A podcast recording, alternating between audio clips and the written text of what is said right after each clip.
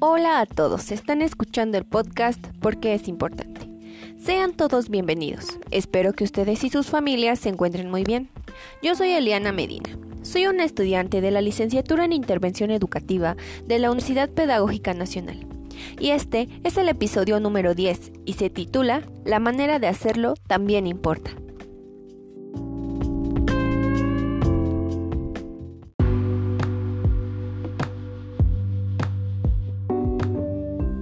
En este episodio les hablaré acerca de cómo ustedes pueden ayudar a sus hijos en la realización de sus actividades escolares. Es importante mencionar que en los episodios pasados les mencioné factores de tiempo y de ambiente, pues se vuelven muy importantes en este contexto que estamos viviendo.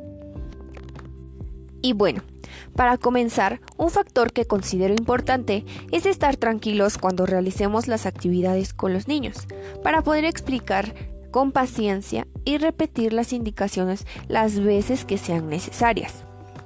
Y si en algún momento nosotros nos llegamos a sentir frustrados o enojados, podemos tomar un breve descanso, dejar un par de minutos la actividad y continuar cuando nos encontremos más tranquilos.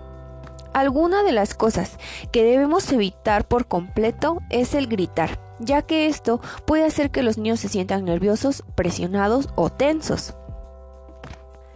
Otra cosa que podemos hacer en cuestión de motivación es hablar con nuestros hijos acerca de lo que esperamos que realice.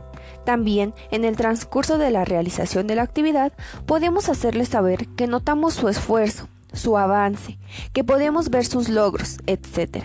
Esto es significativo para ellos y esto hará que ellos se sientan confiados y motivados. Otro punto importante es que así como nosotros debemos estar tranquilos para la realización de las actividades, con los niños es lo mismo. Debemos tener en cuenta su estado de ánimo, pues así ellos tendrán una buena disposición para la realización de sus actividades. Una actividad que podemos realizar con los niños al término de realizar sus actividades es hacerles preguntas acerca de lo que hicieron en esta actividad. De esta manera, nosotros podemos darnos cuenta de su avance o de lo que aprendieron realizando esto.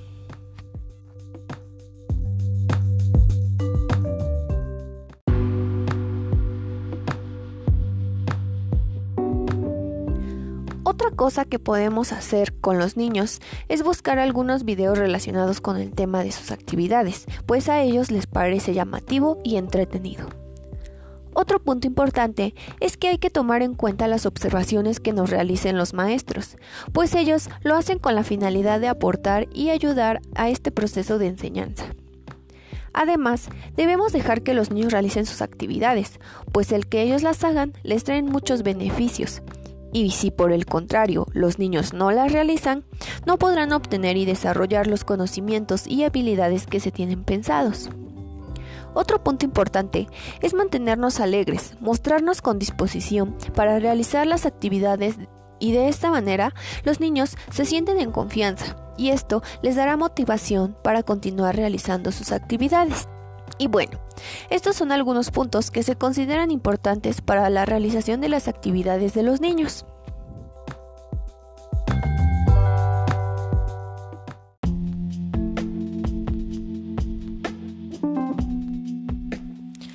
A lo largo de los episodios de este podcast se habló de la educación preescolar y su importancia.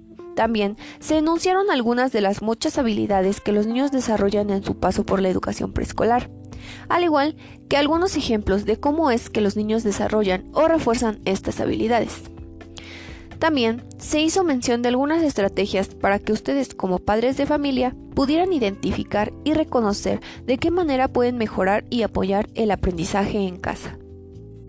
Les agradezco su participación en la escucha de este podcast. Sigamos esforzándonos por la educación de nuestros hijos. Dice un dicho conocido que es la mejor herencia que les podemos dejar. Y esto fue todo por el episodio de hoy. Espero que la información que se presentó sea útil para ustedes y lo puedan aplicar con sus hijos. Cuídense mucho. Esto fue porque es importante.